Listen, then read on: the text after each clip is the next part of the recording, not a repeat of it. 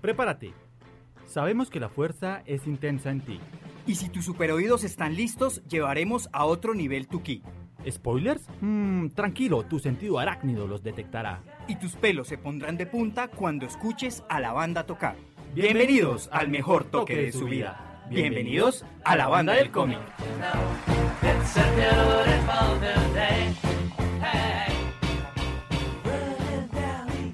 Buenas noches, buenos días, buenas tardes, cualquiera sea el momento en que nos escuchan, les damos la bienvenida a un nuevo episodio de la banda del cómic, el podcast que combina todo el universo geek con la música.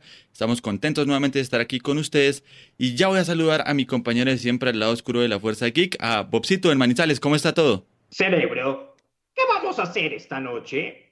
Lo mismo que hacemos todas las noches, Pinky, tratar de conquistar el mundo.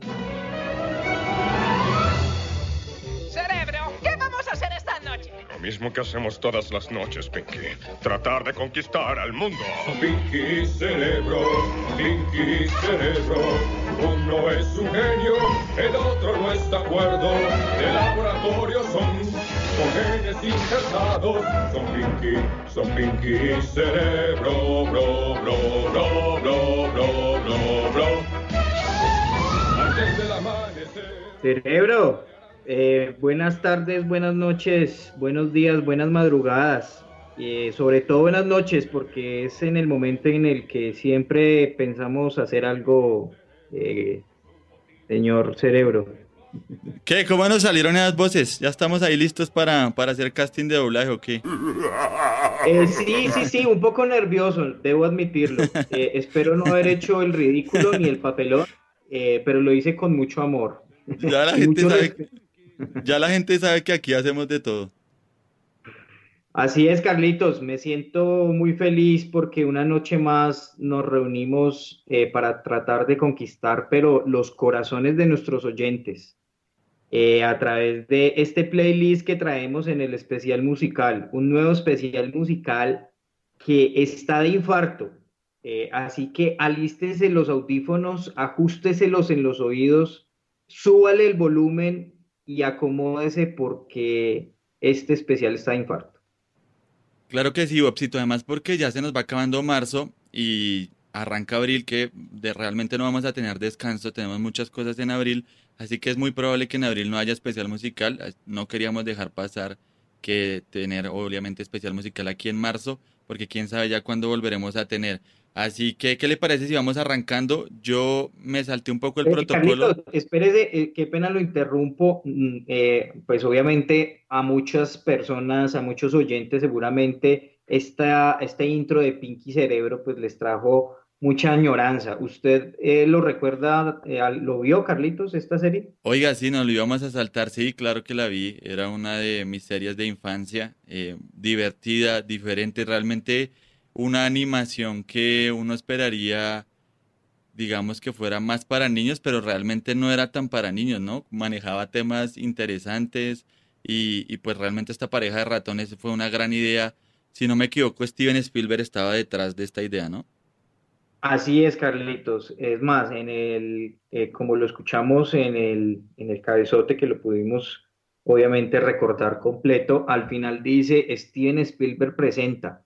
Eh, interesantísimo, una serie, como usted lo decía, mm, con un humor tal vez como dirigido hacia los adultos, donde estos, estos ratones estaban en los laboratorios ACME. Y pues todos recordamos esa, esa, esa marca, ¿no? ACME siempre estuvo presente, pues obviamente en el Correcaminos y, sobre todo lo recordamos mucho y, en Box Bunny. Eh, entonces, pues esto es todo, digamos, una creación de personajes. Ellos vienen de una serie que existía, luego ellos eh, se ganaron, digamos, su propia serie. 65 eh, eh, capítulos, cuatro temporadas, del 95 al 98, y la música increíblemente de Richard Stone, premio Emmy, así que pues queríamos así dar unos datos rapidísimos de esa serie y que nos cuenten en arroba banda del cómic y arroba acorde FD, ¿qué recuerdan de esta serie? Claro que sí, pues que nos digan ese recuerdo que les trae esta serie, qué otras series de la época recuerdan, ahí estamos pendientes en arroba banda del cómic. Popcito, le iba a contar, dígame. ¿Sabe que le tengo un datico, un datico ahí extra y qué pena lo, lo, lo vuelvo y lo interrumpo, pero No vale hace la sino pena. interrumpirme, hermano, así yo no puedo trabajar. Es que estoy cargado de datos. Mentiras. Hay una cosa que quisiera resaltar y es que eh, la voz de Cerebro en inglés la hacía un personaje que eh, se llama Maurice eh, Lanache eh, y él pues obviamente es una voz que es reconocida por hacer como Futurama, Cientul Dálmatas y curiosamente empezó haciendo la voz de el inspector en el inspector Gadget. Así que eh, le echo ese dato porque es que es una sorpresa que más adelante tengo para ustedes. O sea, usted se está spoileando a usted mismo. No, conecto, conecto. Conecto los universos paralelos. Bueno, Bobcito, le iba a contar que usted siempre dice que ensaya mucho con la banda, pues esta vez yo ensayé muchísimo más porque le tengo un repertorio, o sea, mi primer, mi primera canción en realidad van a ser tres pequeñas canciones que además nos recuerdan uno de los momentos eh, más épicos que vamos a tener el, del año porque es de una serie que todos estamos esperando, llevamos muchísimo tiempo esperando, el año pasado no tuvimos nada de esa serie y voy a empezar diciendo que pase al escenario la señora Daenerys Targaryen porque vamos a escuchar un poquito de la Khaleesi Rastafari. Game of what now?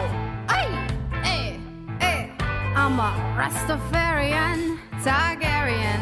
I got some dragons and they're very scary. And been here and there and then I've been everywhere again. Rastafarian, Targaryen. Call me Daenerys Targaryen when you wanna reach me. And if you feel the love, then you can call me Khaleesi. Got so many names. I'm Queen of the Andals, Queen of the Marine. Yeah, you can kiss me sandals. I'm a Rastafarian. Acá estamos todos cabeceando en la cabina con, con Emilia Clark. Y es que esto hizo parte eh, de una un musical, digamos, entre comillas, que intentaron hacer. Realmente no se intentó hacer, sino que fue parte de una campaña para conseguir dinero para los niños en el día de la Red Nose, de la nariz roja, que celebran en Estados Unidos. Y se juntó una banda que me encanta, que no había podido traer acá, que es Coldplay. Ellos llevan la idea supuestamente de hacer musical de Game of Thrones y, pues el resultado es obviamente ver algunos de los personajes principales cantando. Ya escuchamos por ejemplo a Emilia Clark, pero también tenemos por ahí en el escenario al señor Kit Harrington, mejor conocido como Jon Snow. Él va a interpretar una canción que se llama Wilding y se la canta justamente a Rosie Leslie, que termina siendo o que terminó siendo después de toda la serie su esposa en la vida real. Hay gritos.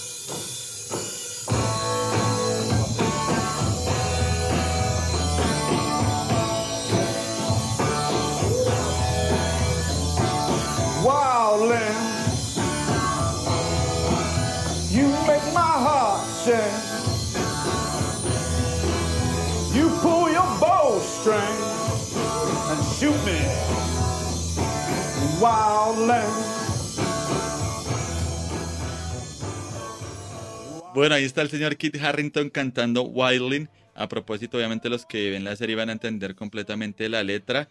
Eh, es muy entretenido, es muy divertido este musical. Está en inglés, pero se consigue subtitulado por ahí en YouTube. Se lo recomiendo mucho, se van a divertir porque obviamente vemos a los actores como en otra faceta y, realmente lo recomiendo.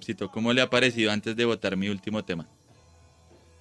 Eh, pues Carlitos, me sorprendiste sobre todo con el reggae, género favorito por este pecho.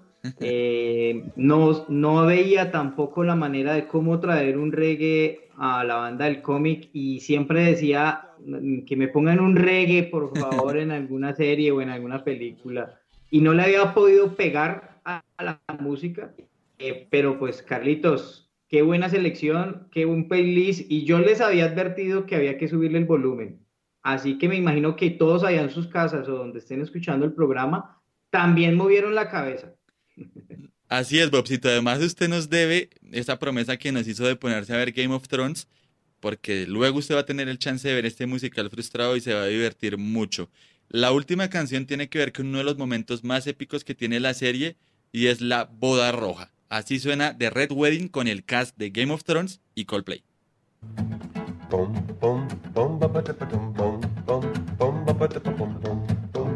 Just me. Bum,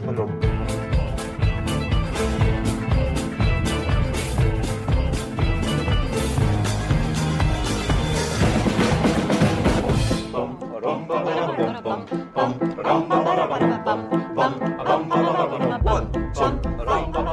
if you're here for the wedding of Robbie Stark, keep the car running, there's no need to park. He's not going to make it through the night. Keep that wedding cake in the fridge. He didn't pay me back for using the bridge. I'm afraid this wedding won't be white.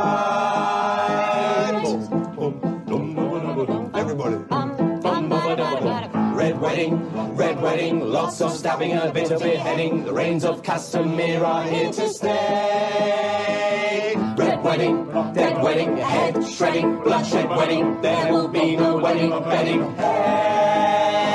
Don't mess around with Walter Frey. Don't mess around with Walter Frey.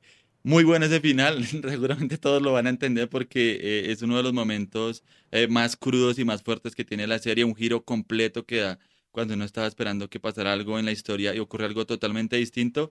Así que me pareció chévere traerlo porque es un bonito homenaje a una serie que se despide este año. Tenemos la última temporada de Game of Thrones, vamos a tener una precuela, pero obviamente este universo tan espectacular que conocimos, también gracias a George R. Martin, eh, se acaba este abril de 2019. Qué bueno, Carlitos, me encantaron esas tres canciones, muy buena selección te la jugaste y de una vez te tiraste tres temas, ¿no? Hiciste moñona. Le hice trampa ahí. Tres bandas. Muy bien, pusiste a sellar full a la banda, ¿no? Descarado. Ellos por, con razón anoche estaban indignados. Va a tocar hacerles ahí un pago extra este mes. Así es, Carlitos. Es que yo les dije que como el otro mes no les tocaba eh, especial musical, entonces accedieron a tocar todas estas canciones. Pero les toca igual tocar el otro mes, ¿no? No es que se vayan a hacer los locos. Ah, no, no, total, total. El otro mes sí que viene álgido y, y ellos están preparados a tocar Miona todos los días. bueno, Bobcito, creo que es el turno para subir al escenario. Eh, ¿Con qué nos va a sorprender esta vez? Eh, Carlitos, así es. Eh, como siempre, intento escudriñar, eh, buscar en el baúl de los recuerdos esas series de antaño que, digamos, muchas veces eh, nos hemos sorprendido en la retroalimentación que nos hacen nuestros oyentes, se sorprenden con algunas series que traemos y el especial musical es como esa oportunidad para eh, resaltar esas series que nos han encantado, que nos han conectado, con las que tal vez algunos nacimos y las que no nacimos, pues que conozcan esas series, eh, esas primeras series que, que se grababan hace muchos años y, esta no es la excepción, Carlitos. Así que eh, quisiera que sonara, por favor, eh, la banda y luego les explico eh, todo esto. Que suenen las alarmas y no es por spoiler.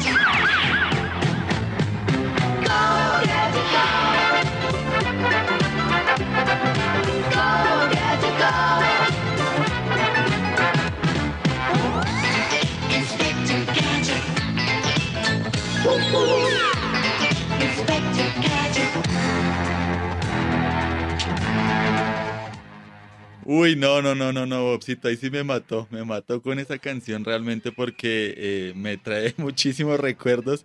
El Inspector Gadget, uno de mis personajes favoritos. Y no, excelente canción, excelente recomendación para hoy.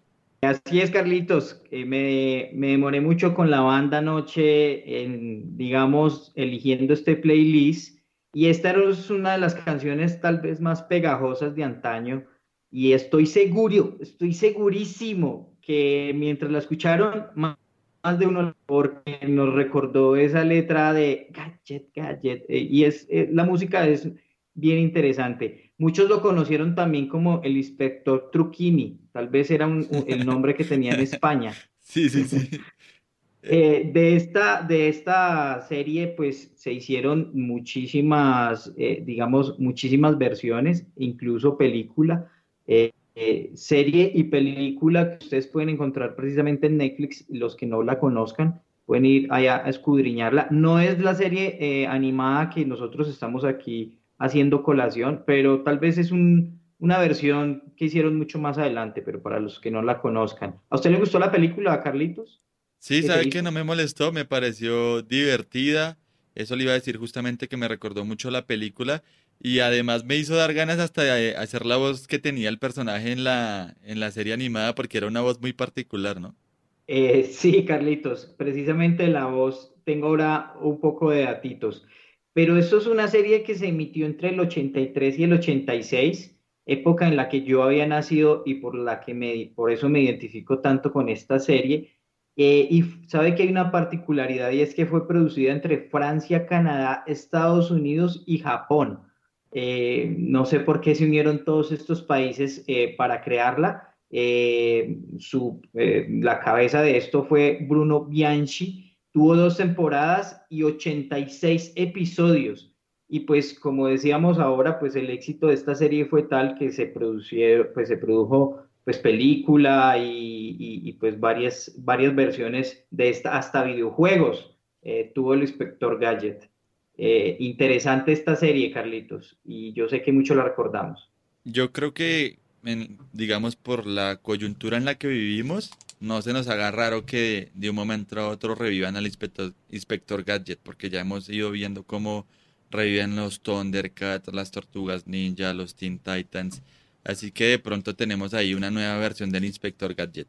Sí, además, pues todos recordamos a su sobrina Penny y a su mascota Sabiondo, que en España pues tenía el nombre de Cerebro o Sultán, eh, porque nos escuchan mucho en España y hago la referencia pues porque tenemos muchos oyentes allí. Entonces, eh, pues increíble y yo quisiera que en arroba banda del cómic eh, nos contaran qué trucos o qué gallos recuerdan del inspector Gadget que le salía, como el, el- martillo que salía del sombrero, sus brazos, sus piernas que se extendían y pues todos los gallos que tenían. Oiga, Eh, usted, arroba banda del cómic. ¿a usted, a usted cuál le hubiera gustado tener?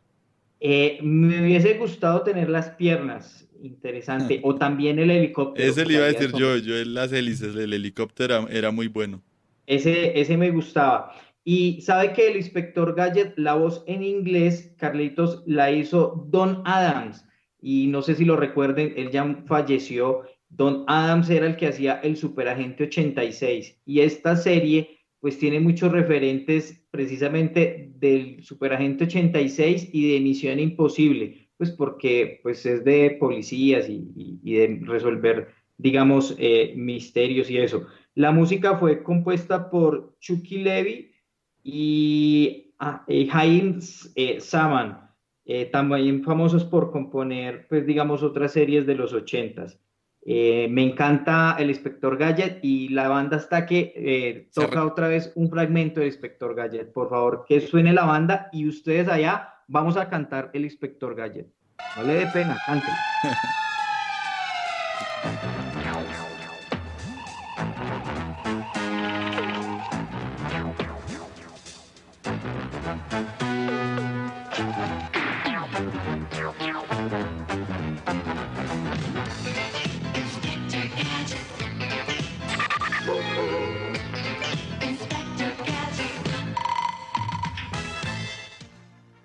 Bueno, pues así pasó este particular detective por la banda del cómic, por el especial musical, y nuevamente es mi turno de subir al escenario. Eh, me voy a poner un poco Marvelita, me voy a estresar un poco, me voy a eh, enfurecer un poco con esta canción porque nos recuerda una de las primeras películas del universo extendido de Marvel.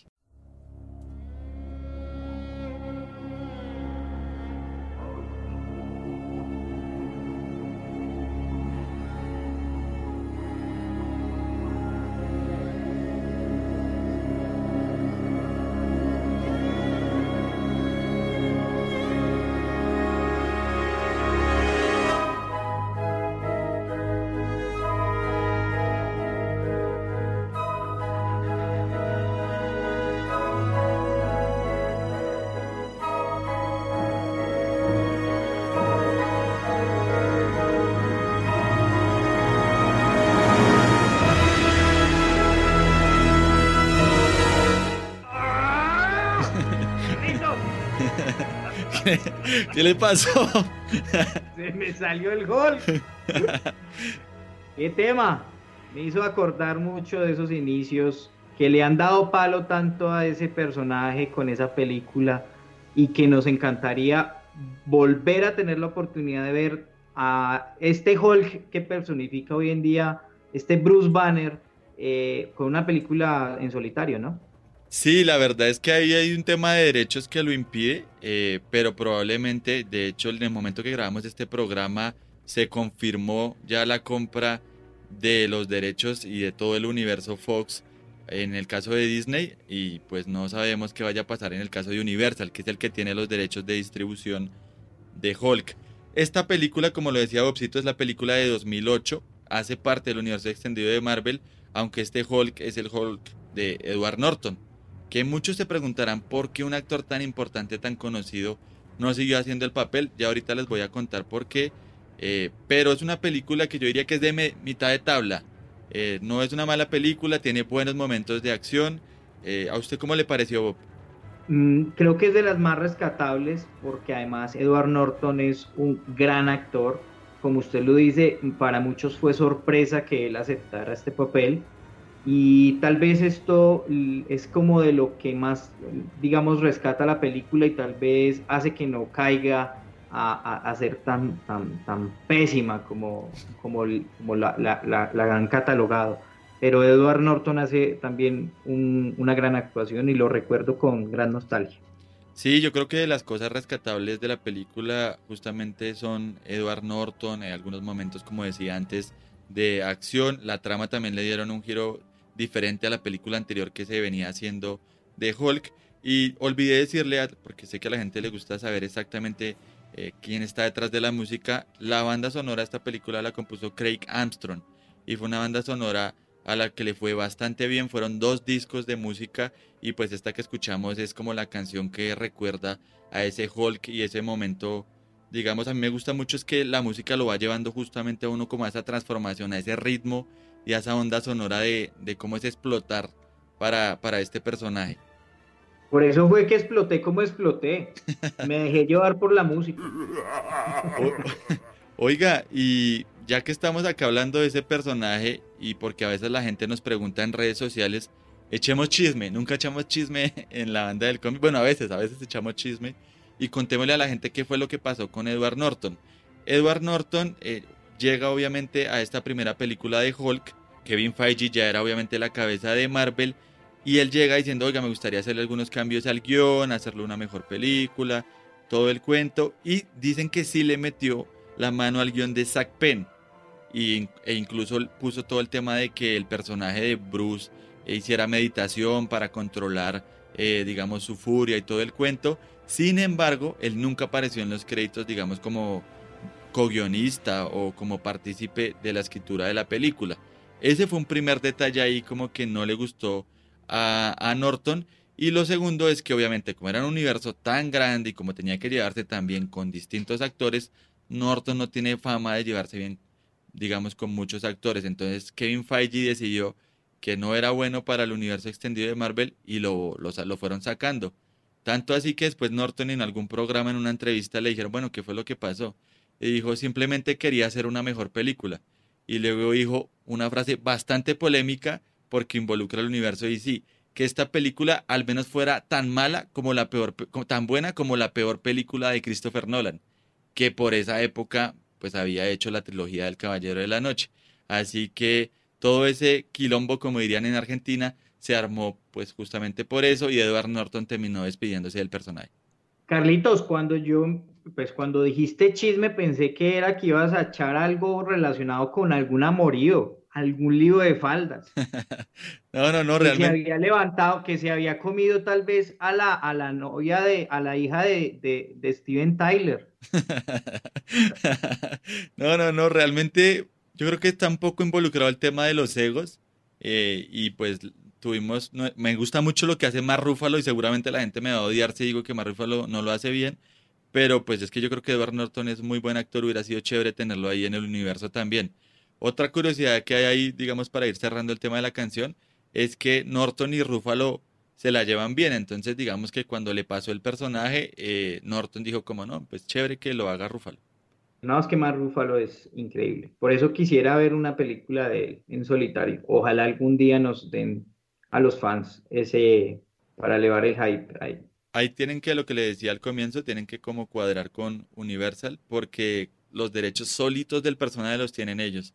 Por eso no se ha podido hacer la película y por eso a la final Thor Ragnarok termina siendo una película un poco también de Hulk, ¿no? Pero como está con Thor, entonces ahí sí la pudieron hacer. Vamos a ver cuál es el futuro ahora del personaje después de Avengers Endgame. Y, y nada, pues esa canción se la recomiendo mucho de la banda sonora de Hulk. A propósito, Carlitos, ¿crees que Hulk pueda ser uno de los descabezados? No, no creo. No, la verdad no creo que sea uno de los personajes que va a morir. Sobre todo porque además matar a Hulk no es que sea tan fácil también. Pero si no se ha podido convertir, sigue siendo Bruce Banner.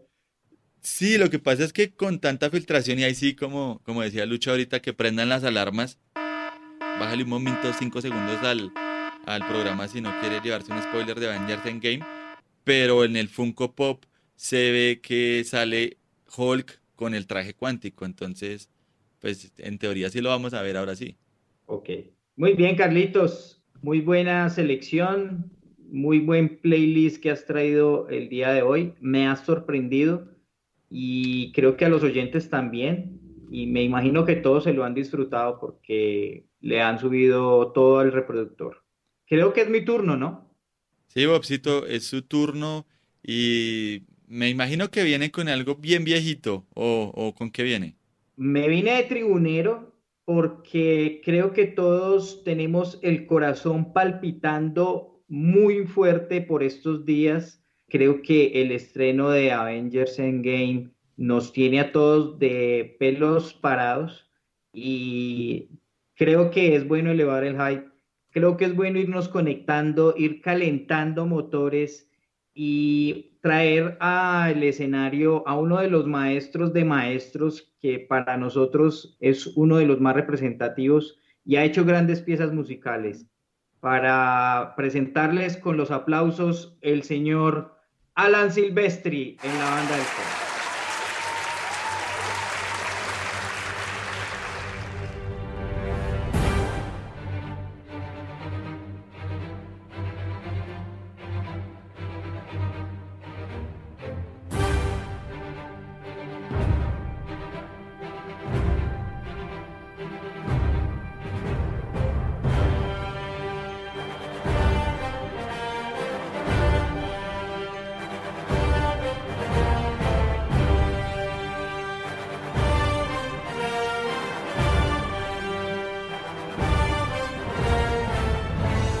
Bueno, pues estamos teniendo una segunda parte del programa bastante marvelita, eh, la canción del Capi, del Capitán América. Y si bien esta canción obviamente ya había sonado en las películas del Capitán América, esta nos recuerda, si no me equivoco, Bobcito me corrige, a la escena de Infinity War en la que aparece el Capi y salva pues a Vision y a Scarlet Witch. Así es, Carlitos, qué escena y no sé si ustedes también tuvieron esa sensación cuando estaban viendo esa película por primera vez en el cine y suena esa canción y aparece el Capi, a mí se me pusieron los pelos de punta, eh, lloré un poquito, debo admitirlo, con, con ese instante, me emocioné mucho de ver al capitán otra vez, después de haberlo visto de la película anterior, de estar relegado, de no saber qué iba a pasar y volverlo a ver como tan empoderado eh, y nos dimos cuenta tal vez que era uno de los personajes que más amamos y que voy a advertirlo, debo ir con pañuelo a ver en game porque si el Capi es uno de los que va a caer, yo voy a soltar el llanto inevitablemente sin pena y sin dolor. No me importa que me digan, así me insulten, así me digan que soy una niña geek, así es, voy a llorar. Eso le iba a decir porque si lloró nomás viéndola aparecer, no me imagino lo que va a llorar en Endgame, que suponemos que el personaje va a sufrir bastante en esa película. ¿Sabe qué le iba a decir? Me hizo acordar además, cuando tuve la oportunidad de ver esa película la primera vez, todo el mundo aplaudió en el momento en que apareció el Capitán América y sonó esta canción. Eh, yo creo que es uno de los personajes más emblemáticos que tiene el universo de Marvel. Eso es una obviedad, pero siento que lo es así más por el trabajo que ha hecho Chris, el actor. Así que eh, yo creo que fue una gran canción para traernos un poco más de hype aquí sobre la película de Avengers Endgame.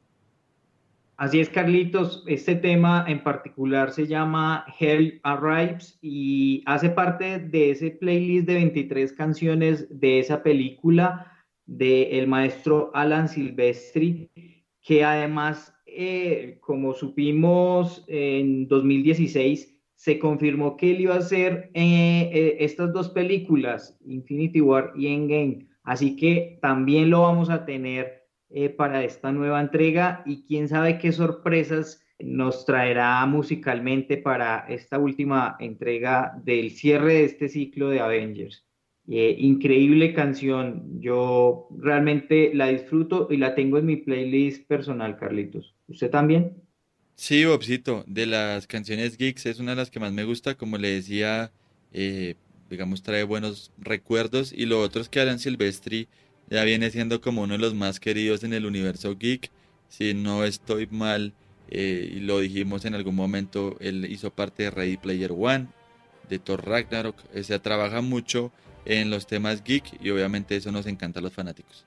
Así es, Regreso al Futuro, Forrest Gump, increíble, Vengadores del 2012, Capitán América, el primer Vengador, o sea, es realmente un maestro de maestros y por eso casi siempre lo traemos a colación y invitado a la banda. Por cierto, estaban muy sollados los de la banda tocando con la filarmónica.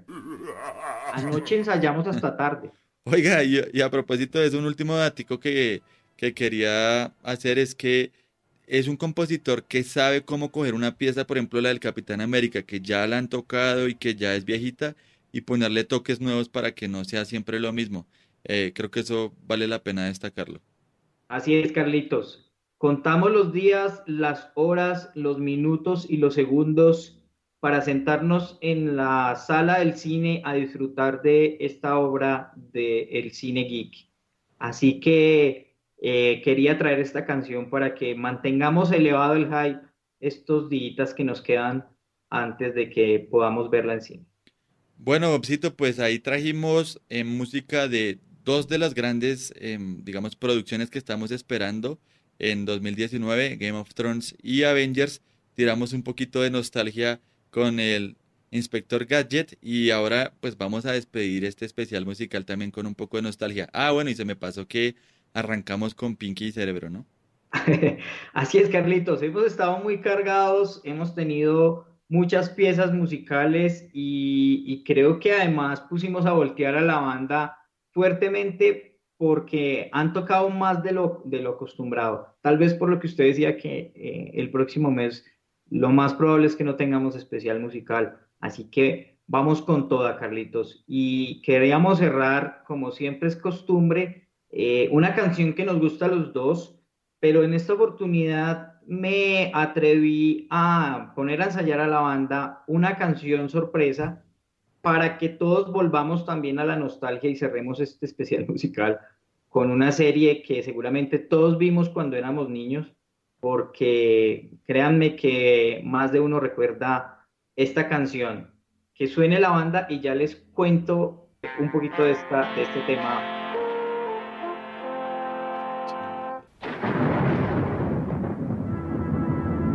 castillo Pátula ha albergado durante varios siglos a una cruel dinastía de malvados patos vampiro, los condes de Pátula.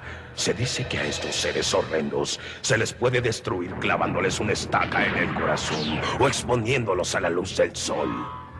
Sin embargo, esto no es suficiente, ya que vuelven a la vida a través de un rito secreto que se realiza cada siglo cuando la luna se encuentra en la octava casa de Acuario. Sangre de ala de murciélago. Iré por ella. La última reencarnación no resultó. Once de tomate. Oh. En el salón de la Vaticana, dejando Transilvania, no hay un vampiro igual al conde. Ah, Él no muerde ni hace mal, y se espanta hasta de un vegetal. Pero es un buen amigo el gran. Si no encuentras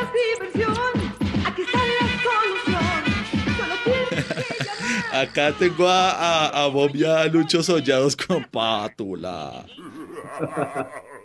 Eh, muy buena canción. Créanme que estoy también casi seguro que como arrancamos el programa, cerramos el programa y ustedes tarareando y cantando esta canción, porque créanme que esta serie pues la vimos mucho en una serie pues que se creó con 65 capítulos, cuatro temporadas, eh, desde el 88 hasta el 93 y era pues como una parodia obviamente al conde Drácula y eh, con unos personajes bien particulares que era Igor y Nani que eran como sus dos acompañantes. Venga, en pero España este lo es, pero llamaban este es, Drúcula. este es primo de, del pato Donald o qué? Eh, más o menos es como de toda esa familia, pero sabe que hay un datico particular de esta serie, Carlitos, que sí estuvo conectada y ahora que veníamos saliendo de Marvel, y es que cuando salió la serie existieron unas publicaciones anuales y unos cómics mensuales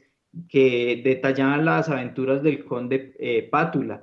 Y no, me encantaría que algu- alguien tuviese una foto de ese cómic del conde Pátula en ese entonces.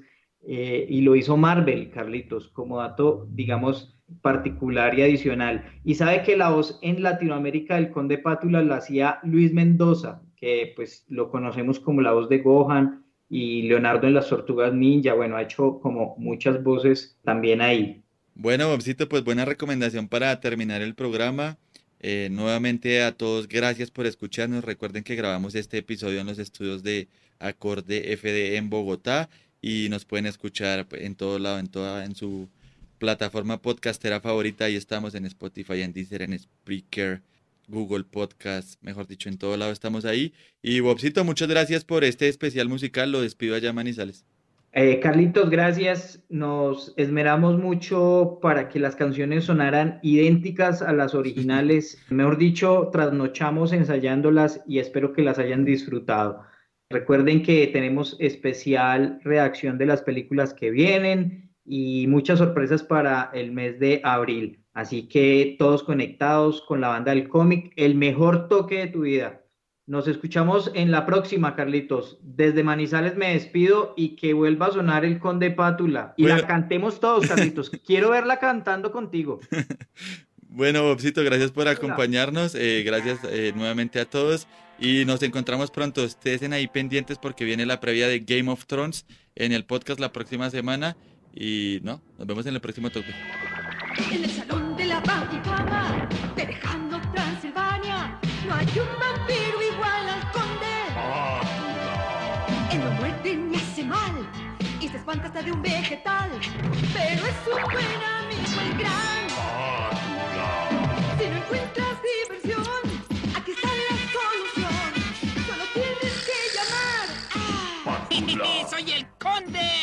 que